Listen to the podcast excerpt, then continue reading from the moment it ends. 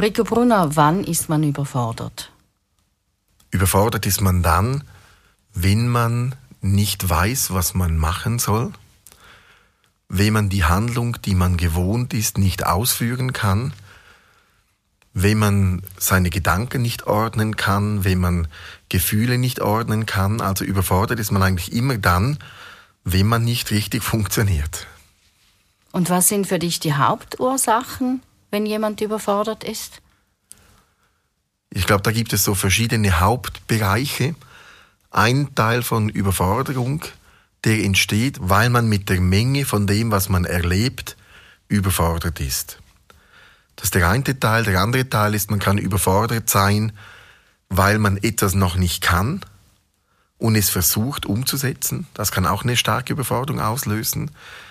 Die andere Überforderung kann entstehen, weil man etwas versucht, was man nicht kann, weil einem die Fähigkeit dazu fehlt. Dann gibt es die Selbstüberforderung, wo man sich selber unter Druck setzt. Oder die Fremdüberforderung, wo man unter Druck gesetzt wird. Das sind aus meiner Sicht so die Hauptbereiche. Es gibt aber ganz viele verschiedene Unterbereiche, die dann auch natürlich auch je nach Situation entstehen. Eine Folge kann ja sein, dass wenn man stark überfordert ist, dass man dann dadurch auch erschöpft wird. Genau, also Überforderung löst einen sehr großen Stress aus. Überforderung zieht einem den Boden unter den Füßen weg. Da heißt, man hat in einer Überforderung keinen Rückhalt mehr. Und wenn dieser Rückhalt weg ist in Kombination mit Stress, dann braucht das so viel Kraft und Energie und so viel Substanz, dass man dadurch eigentlich in eine Erschöpfung hineinkommen kann. Und wenn du jetzt das Energiefeld betrachtest, was sind für dich die Zeichen dafür, dass es sich hier eben um eine Erschöpfung durch Überforderung handelt? Die, Über die Erschöpfung bei Überforderung ist im Energiefeld sehr, sehr eindeutig sichtbar. Ich weiß nicht, ob du noch den Flipperkasten von früher kennst, wo die Lichtlein blinken und, und, und der, der Flipperball überall hinschlägt und das ganz nervöse Situation ist. So sieht für mich ein Energiefeld aus, das überfordert ist. Oder man kann auch sagen, es leuchtet wie ein Christbaum und, und, und geht überall, gehen die, die Lämpchen an und gehen wieder aus und, und die Überforderung sieht oft sehr chaotisch aus, hat keinen Rhythmus, keinen Ablauf, ist sehr willkürlich. Und dann natürlich braucht es dazu auch die, die Sichtweise, oder es muss sichtbar sein im Energiefeld, dass, das, dass dem Energiefeld auch die Kraft fehlt, das Ganze zu kompensieren oder zu stabilisieren. Und wie arbeitest du jetzt hier, wenn da alles leuchtet wie ein Christbaum? Da arbeite ich in zwei Bereichen gleichzeitig. Auf der ersten Seite versuche ich die Überforderung im Energiefeld zu beruhigen. Das kann man sich so vorstellen wie eine Entzündung, die man versucht zu beruhigen. Nicht indem man sie unterdrückt, das wäre negativ, sondern indem man schaut, dass es sich langsam beruhigt. Und auf der anderen Seite beginnt das Energiefeld in seiner Widerstandsfähigkeit zu unterstützen, dass sie mit dieser Überforderung besser umgehen kann, dass sie diese Überforderung besser kompensieren und besser vertragen kann. Und was empfiehlst du jetzt jemandem, der merkt, dass er erschöpft ist und zugleich sich sehr überfordert fühlt? Bei Überforderung ist es sehr wichtig, dass man sich so schnell wie möglich aus der Zone oder aus dem Bereich, wo man überfordert ist, zurückzieht.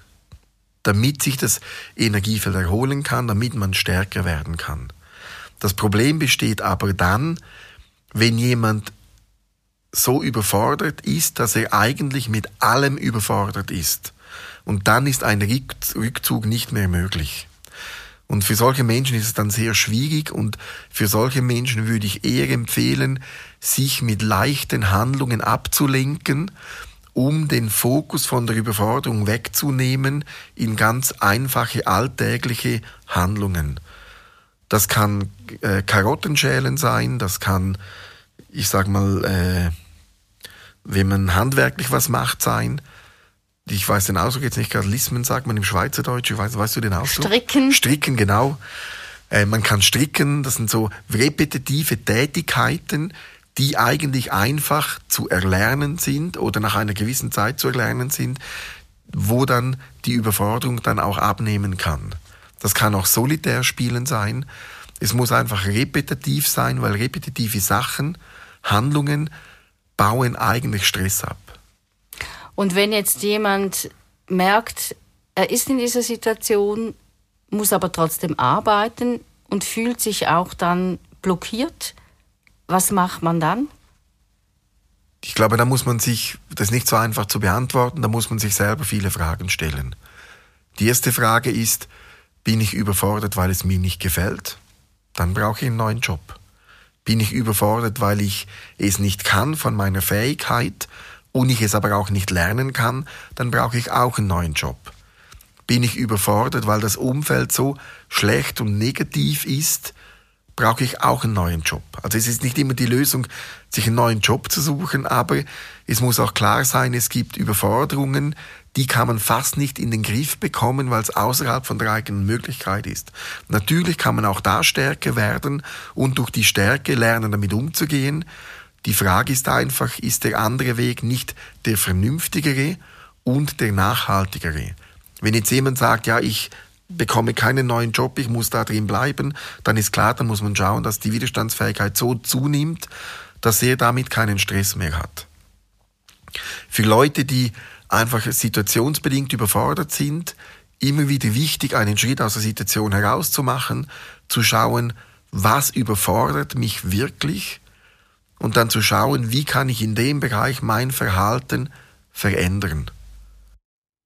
Das ist ja häufig sehr schwierig, gerade weil man ja dann in so einem Muster oder so wie in eigentlich einer Mühle drin steckt. Das hat damit zu tun, dass man Überforderung vor allem emotional anschaut und nicht differenziert, was genau Überforderung auslöst. Also das kann sein, dass wenn ich eine halbe Stunde überfordert bin, dass eigentlich die letzten fünf Minuten mich überfordern, weil da was nicht stimmt, ich aber vorher schon den Überforderungsstress habe. Und wenn ich jetzt für mich wirklich auseinandernehme, man kann das Skala machen, eins bis zehn, überfordert mich der Schritt, eins bis zehn, ja, nein, dann irgendwo beginnt man zu identifizieren, was ist es denn genau? Und oft sind es eigentlich eher so kleine Triggerdinge, die einem überfordern die dann bewirken, dass man sich dem nicht stellt, dass man ausweicht, dass man dann so in, in den Stresskreislauf, Überforderungskreislauf hineinkommt. Und wenn man mit Überforderung, sofern man das noch kann, differenziert äh, sich auseinandersetzt, dann hat es da ganz viel Potenzial, auch an dieser Überforderung schlussendlich zu wachsen. Also quasi die Emotionalität möglichst rausnehmen und beim Thema bleiben, worum es eigentlich geht. Genau. Und wenn dann der Umgang kommt, dann beginnt spannenderweise die emotionale Überforderung sich zu beruhigen. Man kann sagen, die emotionale Überforderung ist in vielen Fällen Nebst dem, dass die Kraft fehlt, dem Ganzen zu begegnen, ist aber mehr ein Alarmsignal. Das ist wie ein Nebelhorn, das schreit, irgendetwas stimmt nicht, weil der Verstand das ja nicht spürt, weil Verstand Überforderungen anders wahrnimmt als die Gefühls- und Emotionalsebene. Wenn wir jetzt abschließend nochmals zu deiner Arbeit zurückkehren, was ist das Ziel jetzt in so einem Moment, wenn du mit einem Menschen arbeitest, der erschöpft durch Überforderung ist? Primär seine Widerstandsfähigkeit zu fördern, dass er mit Stress besser umgehen kann, dass er sich weniger unter Druck setzen lässt und dass er Kraft hat, mit Überforderungen besser umzugehen, weil er mehr Stabilität und mehr Stärke hat. Was man auch sagen muss, wenn aber jemand sehr stark erschöpft ist, dann braucht es wirklich Zeit, bis die Stabilität und das, die, der veränderte Umgang, der im Energiefeld ausgelöst wird, in dem Funktionsstörungen behoben werden. Das braucht einfach seine Zeit. Also, dass sich jemand auch selber Zeit gibt, und nicht von heute auf morgen Wunder erwartet. Genau, weil wenn man Geschichten anschaut von Menschen, die überfordert sind, dann ist es ja so, bis man sich Hilfe holt oder bis es genug drückt im Schuh, dann das braucht schon in der Regel einige Jahre.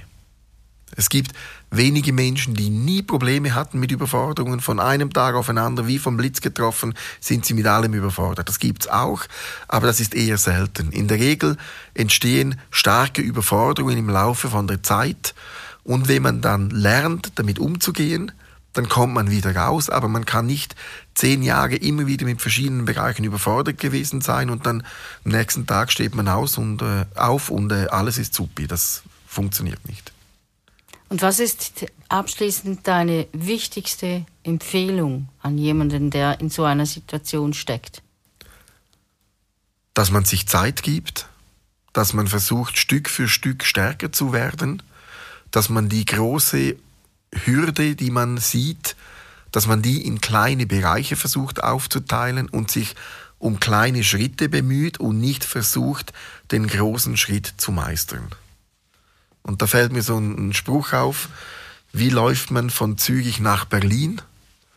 Meine Antwort ist Schritt für Schritt.